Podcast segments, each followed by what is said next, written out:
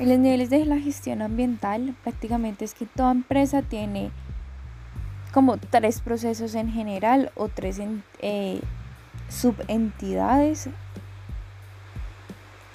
que funcionen en pro de la empresa. Entonces encontramos que existe el proceso administrativo, lo que lleva el proceso y el mercadeo. Cada una de estas eh, está compuesta por diferentes elementos. Estos eh, elementos, en el caso de la administrativa, es que existen políticas para la toma de decisiones y la designación de recursos económicos para las acciones. En el proceso existe la disminución de recursos de la materia prima, eh, especialmente o la intención es que haya una reducción en el consumo de agua y en el gasto energético.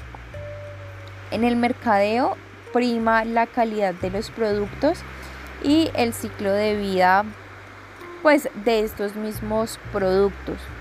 Y todos estos, estos tres elementos o tres entidades internas que trabajan en pro de la empresa reúnen la importancia de tener en cuenta los grupos o los tipos de intereses que tienen sus consumidores.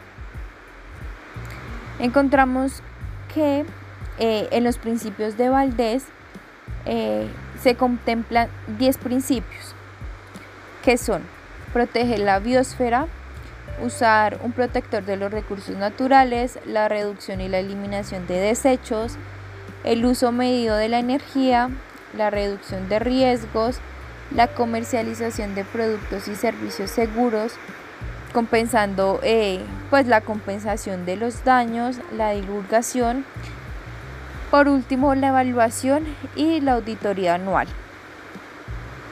De, estos principios de Valdés se como que se despliega, se, se sale una ramita y es el de la coeficiencia que se basa en el crecimiento económico pero con una eficiencia constante en las instituciones, tener unas oportunidades sociales y un balance ecológico. En esta coeficiencia, ecoeficiencia existen dos hipótesis centrales y es que la competitividad lleva la calidad total a ser el coeficiente y todo esto está relacionado con el proceso, la administración y el mercadeo. Y la ecoeficiencia es la productividad e innovación del proceso de esta investigación. Por eso es que se menciona o por eso es que ahora las empresas buscan personales con posgrados de alto nivel y con enfoques eh, investigativos. También se entiende que la ecocoeficiencia es la relación que existe entre la eficiencia ecológica, que es la reducción de consumir energía de las materias primas también, y minimizar eh, la contaminación del agua, del suelo y del aire. Y todo esto con la intención de minimizar todos los riesgos y también compuesta por la eficiencia económica, responde que todo se hace, responde a todo lo que ya hace eh, per se la eficiencia ecológica. Esto pues se reducen los costos y los riesgos, aumenta la productividad y la capacidad de innovación, hay nuevos productos, hay un mejoramiento en la imagen de la empresa, y eh, su presencia va a aumentar en los mercados de consumo. Entonces, si traemos a contexto lo mencionado, tenemos de que hay nuevas condiciones en el medio de mercado, es decir, que habrá nuevos mercados, habrá más competitividad internacional, habrá una transformación de las condiciones en donde hay alta influencia política. Pero como no todo puede ser color de rosa, existen unos obstáculos como la falta de información, la falta de acceso a tecnologías más limpias, impedimentos con los créditos, las pequeñas empresas hacen parte de la informalidad, porque pues no es fácil llegar a una formalización de una empresa. Y las soluciones a todo esto son una reforma de las condiciones legales del entorno, los precios de la economía y ecológicamente justos. O sea, que los precios que hayan sean económica y ecológicamente justos, que no hayan IVA en estos productos ambientales conforme a lo que eh, pasa con la economía verde, ya he hablado unos podcasts anteriores.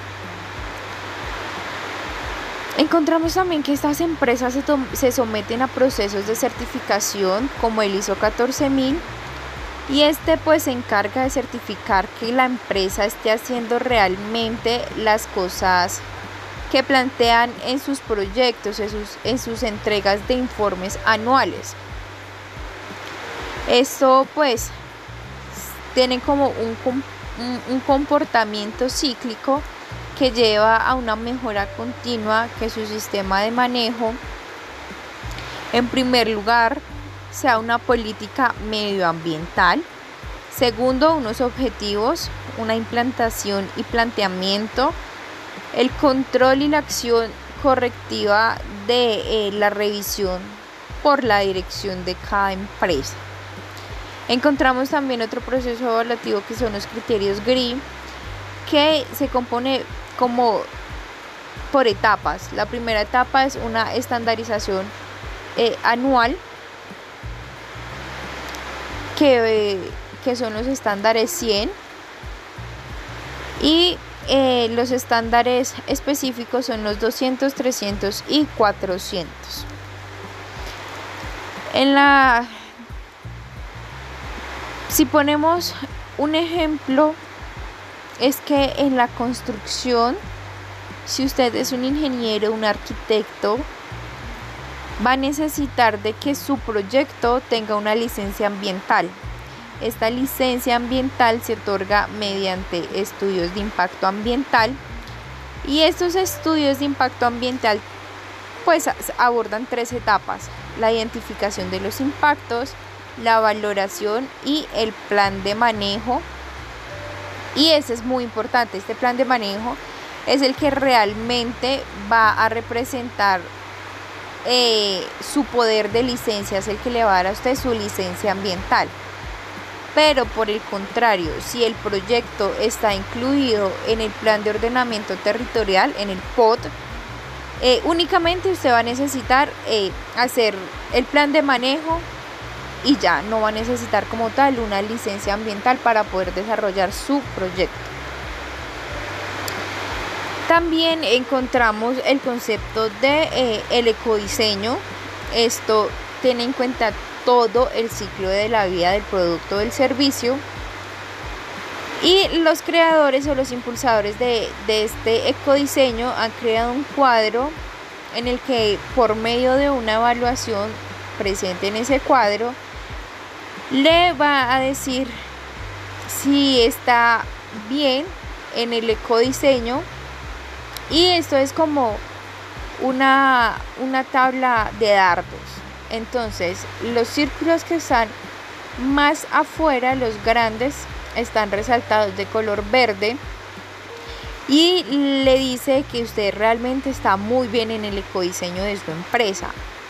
Pero si nos vamos más para el centro, pasando por un color amarillo, naranja y rojo, pues los resultados no serán tan óptimos y el resultado o la conclusión es que su empresa está en un estado mal de, de el ecodiseño.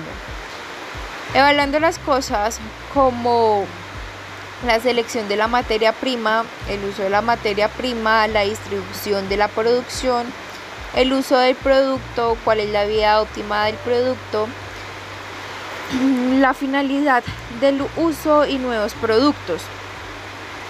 Esto es pues lo que se tiene en cuenta para decir si su empresa está bien o está mal en el ecodiseño de sus productos. Encontramos también otro sistema que es el de la producción más limpia.